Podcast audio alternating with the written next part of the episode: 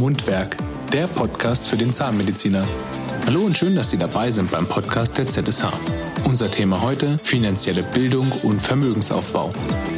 Finanzielle Bildung erhalten wir zu keiner Phase unserer Schulbildung oder unserer weiteren Ausbildung. Vielleicht geben unsere Eltern uns eine Orientierung, aber ein Schulfach ist es leider nicht. Dabei ist finanzielle Bildung der Schlüssel zu einem erfolgreichen und sicheren Leben, als Zahnarzt und im Privaten. In der jetzigen Folge unseres Podcasts erfahren Sie, wie Sie am besten bereits während des Zahnmedizinstudiums Ihren finanziellen Bildungsweg starten können und welchen Vermögensarten es gibt. Denn Vermögen hat nicht nur mit Kapital zu tun. Nach der Praxisübernahme, nach der Praxisneugründung gilt es, die Praxis zu etablieren, so zu entwickeln, wie Sie sich Ihre Praxis vorgestellt haben. Und im zweiten Schritt Vermögen aufzubauen. Der Vermögensaufbau soll jetzt unser Thema sein.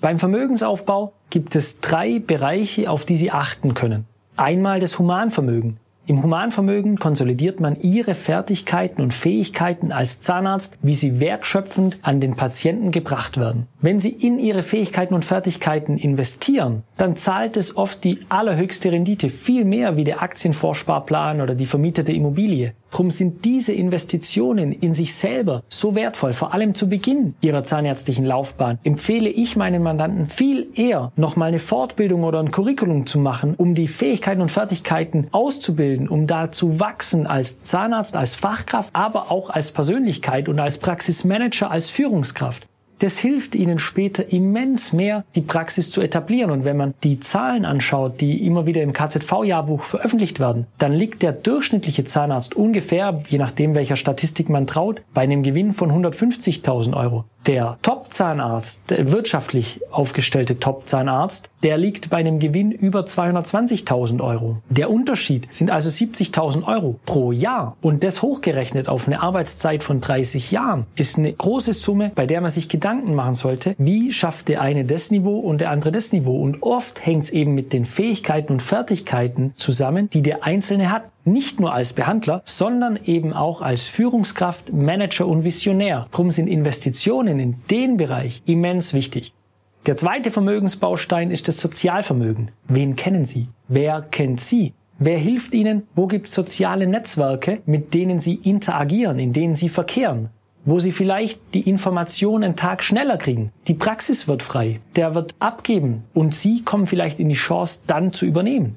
Dieses Netzwerk ist unheimlich wichtig beim Etablieren Ihrer Praxis. Was gibt's Neues? Was gibt's für Entwicklungen am Markt? Wer gibt mir Tipps, Best Practice Hinweise für mich und meine Praxis, für mein Vermögen, für mich, dass ich mich weiterentwickeln kann? Wo kriege ich Informationen her? Eine Investition in dieses Sozialvermögen trägt auch oft über Generationen hinweg. Während das Humanvermögen mit 67 seinen Höhepunkt überschritten hat und sie in den Ruhestand gehen und dann das Humanvermögen wertlos wird, weil sie nicht mehr weiterarbeiten, so trägt das Sozialvermögen oft über drei, vier Generationen sogar noch weiter der Papa, ich kannte schon den Papa, drum helfe ich jetzt dem Sohn. Oder das ist der Sohn von so und so. Oder die Tochter von so und so. Wie oft hört man das? Wie oft kriegt man das mit? Ach, das ist, der ist über Vitamin B in die Firma, zu dem Arbeitsplatz, zu der Ausbildung gekommen. Konnte über den Studienplatz so integriert werden oder hat schneller den Job gefunden oder eine Wohnung in einem Bereich, wo es vielleicht Wohnungsknappheit gibt. Vitamin B immens wertvoll und zählt als Vermögenswert. Die meisten beschäftigen sich aber mit dem dritten Baustein, Finanzvermögen. Das ist ihre Praxis und ihr Geld, ihre Immobilien und so weiter. Das schauen wir uns jetzt nochmal detaillierter an und gehen in den Bereich Finanzvermögen nochmal separat rein. Ich würde das gern trennen in den Bereich Praxis und in den Bereich privates Vermögen. Natürlich gibt es einige Wechselwirkungen zwischen Praxis und privatem Vermögen.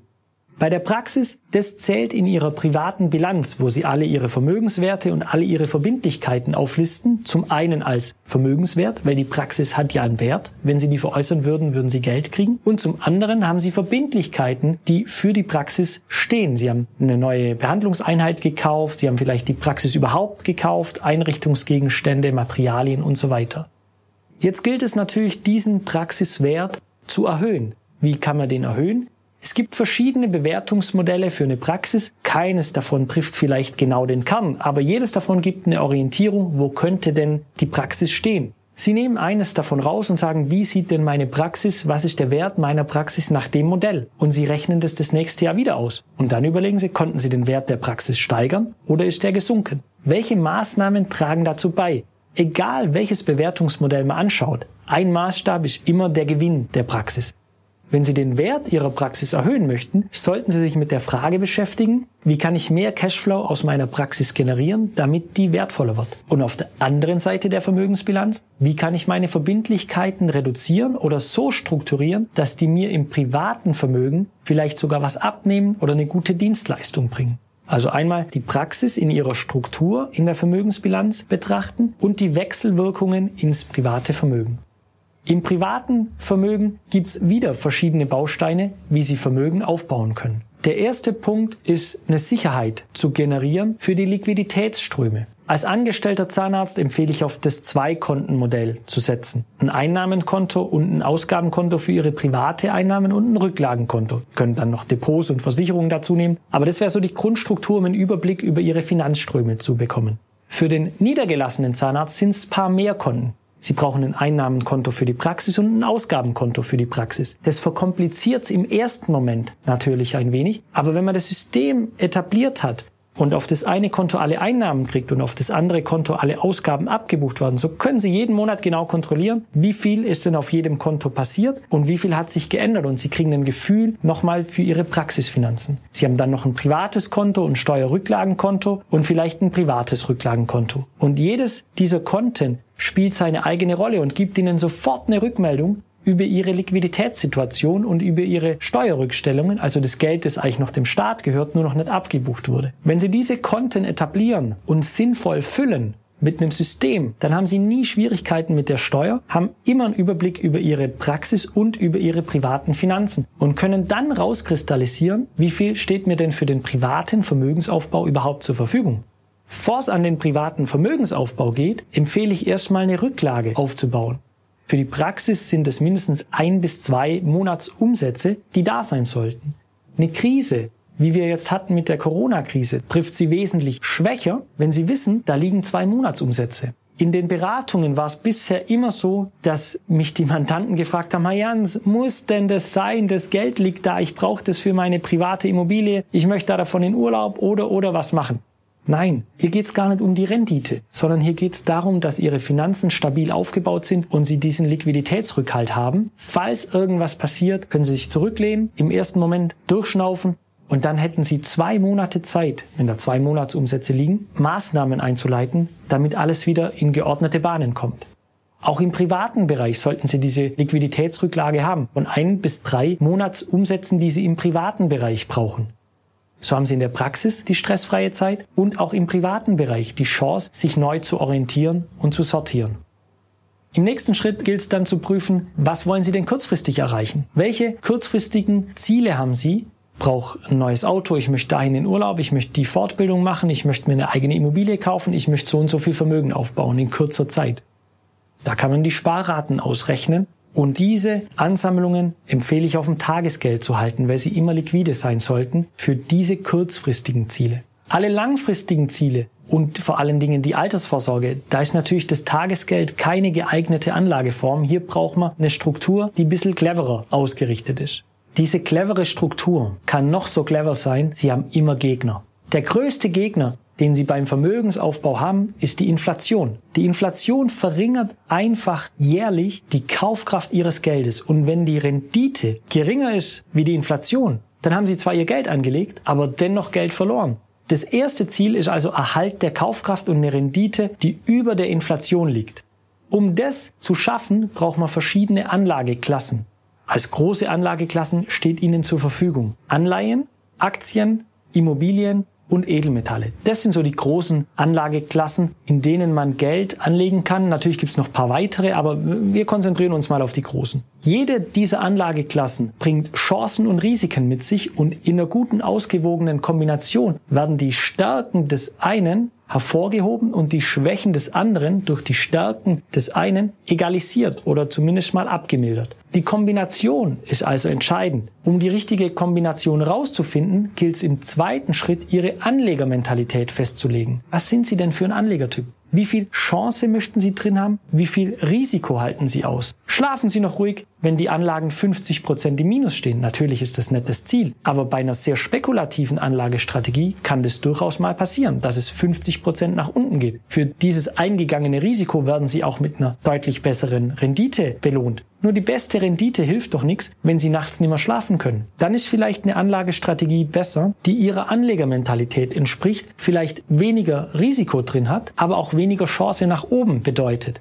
Nur Ihnen muss es doch gut gehen mit der Anlage. Das ist doch Ihr Geld. Und es soll sich so entwickeln, wie Sie das gern möchten. Abgestimmt auf Ihre persönlichen Chancen und Risikoeinschätzungen für die Zukunft. Und hier gibt's eben genaue Justierungsmodelle, wie man das erreichen kann. Brauchen wir mehr von dem einen Bereich oder mehr von dem anderen Bereich, um Risiken auszublenden oder zu reduzieren und andere Risiken abzuschwächen. Die Rendite ergibt sich dann aus dem Punkt, wie viel Risiken möchten Sie eingehen. Und wenn Ihnen dann diese Anlage zusagt, dann können Sie die umsetzen. Aber wenn es nur den leisesten Zweifel daran gibt, dass die Anlage nicht zu Ihnen passt, dann sollten Sie unbedingt nachjustieren, um schlechte Erfahrungen zu vermeiden und Momente zu vermeiden, wo Sie dieser Anlagestrategie nicht mehr treu bleiben. Das Schlimmste ist, wenn Sie frühzeitig aus der Anlagestrategie aussteigen, vielleicht noch sogar zu einem schlechten Zeitpunkt aussteigen, weil Sie diesen Minusmoment, wo Ihre Anlage im Minus steht, emotional nicht ertragen können. Und drum sollte diese Anlagestrategie exakt ausgerichtet sein auf Ihre Anlegermentalität und Sie sollten darauf achten, dass die Risiken jeder Anlage Ihnen bekannt sind. Wie Sie dann da jeweils rein investieren, also mit welcher Anlageform, ob das sich alles in der Versicherung abspielt, in einem Depot oder mit Einzelaktien, das gilt es im zweiten Schritt festzulegen. Aber zu Beginn sollten die Anlagenklassen zu Ihrer Anlegermentalität passen, bevor Sie überlegen, wie Sie dort investieren. Diversifikation spielt da eine wichtige Rolle. Der Hauptfehler der deutschen Anleger ist Übergewichtung des Heimatmarktes. In den Depots von den deutschen Aktienanlegern befindet sich in der Regel eine Daimler-Aktie, weil man denkt, man weiß mehr über Daimler wie über Toyota. Es ist aber oft gar nicht der Fall. Kennen Sie die Umsatzzahlen von Daimler? Kennen Sie die Umsatzzahlen von Toyota? An was arbeitet Daimler im Moment? An was Toyota? Wie viele Mitarbeiter hat das jeweilige Unternehmen? Was sind die Hauptkennzahlen? KGV, Cashflow-Verhältnis? Man hat so ein Gefühl, man wisse mehr. Aber oft ist es gar nicht so. Diversifikation beginnt ab 16 bis 20 Titeln im Depot. Wenn Sie das erreicht haben, dann haben Sie schon eine gute Diversifikation. Natürlich sollten die Titel aus der ganzen Welt sein. Je mehr Titel, desto besser. Achten Sie also bei Ihrer Geldanlage darauf, dass Sie möglichst breit streuen und viele Chancen nutzen können und somit das unsystematische Einzeltitelrisiko in das systematische Marktrisiko tauschen und dann im langfristigen Trend nach oben mitschwimmen. Wie geht man jetzt also clever an die Sache ran? Im ersten Schritt analysieren Sie, was sind denn Ihre Ziele und Ihre Pläne. Sie stellen einen Finanzplan auf. Wo wollen Sie in drei, fünf, zehn, 15 Jahren stehen? Wie sieht's im Ruhestand aus? So können Sie abschätzen, was brauche ich kurzfristig an Liquidität, mittel- und langfristig. Wie sind meine Einnahmen aus der Praxis? Wie sind meine Ausgaben aus der Praxis? Private Einnahmen, private Ausgaben. Im nächsten Schritt ermitteln Sie Ihre Anlegermentalität. Wie viel Risiko halte ich aus? Wie viel Chance will ich wahrnehmen? Welche Anlagen passen denn zu mir? Wie muss mein Vermögensaufbaukonzept denn stattfinden? Dann stellen Sie Ihr Portfolio zusammen. Ich brauche so viel von dieser Anlage, ich brauche so viel von dieser Anlage, dass es mir entspricht. Wie kriegt man das jetzt umgesetzt? Also wie kann man in diese Anlage, in diese Vermögensklasse investieren? Wie kommen Sie an die Aktien? Über einen Fonds, über eine Versicherung, über einen ETF oder eine Einzelaktie? Was passt zu Ihnen? Was entspricht Ihrem zeitlichen Budget, das Sie investieren möchten? Was entspricht vielleicht Ihrem finanziellen Budget? 30 verschiedene Aktien in einer guten Gewichtung als Einzelaktie erfordert schon mal 100 bis 150.000 Euro, bis Sie da richtig investiert sind. Wenn Sie mit geringeren Beträgen reingehen, können Sie über einen Fonds, über eine Versicherung gehen oder über einen ETF diese Anlegermentalität regelmäßig zu hinterfragen und den Finanzplan regelmäßig wieder aufzustellen, das ist unabdingbar. Das sollten Sie auf jeden Fall beachten, damit Ihre Anlagen immer zu Ihnen passen und natürlich auch zu Ihren Plänen. Was ich oft vorfinde, ist, dass irgendwann mal eine Anlage gemacht wurde, die sich irgendwie entwickelt, aber Sie entwickeln sich in eine ganz andere Richtung. Jährlich das wieder zusammenzuführen, das ist eine immens wichtige Aufgabe, die stattfinden sollte und sogar stattfinden muss. Im letzten Schritt Coaching zum Thema Anlegerverhalten. Wann investiere ich nach? Wann sind Marktphasen, zu denen ich vielleicht günstig kaufen kann? Und wie baue ich überhaupt Vermögen auf? Was passiert in der Praxis? Wie kann ich das weiterentwickeln? Was überträgt sich ins private Vermögen? Wie sind die Wechselwirkungen zwischen den einzelnen Bereichen? Und welche Themen beschäftigen mich im privaten Bereich? Bin ich der Immobilieninvestor? Dann brauche ich da vielleicht Unterstützung. Wie baue ich ein sinnvolles Immobilienportfolio auf? Auf welche Werte muss ich da achten? Wie baue ich ein sinnvolles Aktienportfolio auf? Wie mische ich das? Vielleicht, was passt zu der Gesamtvermögensstruktur, die ich schon habe? Die ich vielleicht geerbt oder geschenkt bekommen habe. Was kann ich da noch dazu nehmen, um eben diesen Finanzplan, den Sie haben, immer voranzutreiben und immer aktuell zu halten, damit Sie Ihre Ziele in der Praxis wie auch im privaten Vermögen gut erreichen können. Zusammenfassend kann gesagt werden, Finanzplanung ist Lebensplanung. Wir haben die drei Bereiche Humanvermögen, Sozialvermögen und Finanzvermögen. Im Finanzvermögen die Praxis und ihre privaten Finanzen die Praxis zu etablieren über einen höheren Gewinn, daran zu arbeiten, ist ein riesiges Thema. In den privaten Finanzen abgestimmt auf ihre Anlegermentalität, immer wieder nachjustiert, neue Chancen berücksichtigt und für sie so transparent dargestellt, dass sie entscheiden können, will ich in die eine Richtung oder in die andere Richtung. Das ist unsere Aufgabe als Certified Financial Planner. Wenn Sie sich also nicht alleine auf den Weg machen möchten mit der Finanzplanung und im Vermögensaufbau auf professionelle Hilfe setzen möchten, dann melden Sie sich gerne bei uns. Wir unterstützen Sie gerne. Mundwerk, der Podcast für den Zahnmediziner. Das war's zu unserem heutigen Thema finanzielle Bildung und Vermögensaufbau. Mehr Informationen rund um den Beruf des Zahnmediziners finden Sie auch in den weiteren Folgen unseres Podcasts. Und wenn Sie Fragen an uns und zu den Leistungen der ZSH haben, besuchen Sie uns auf www.zsh.de.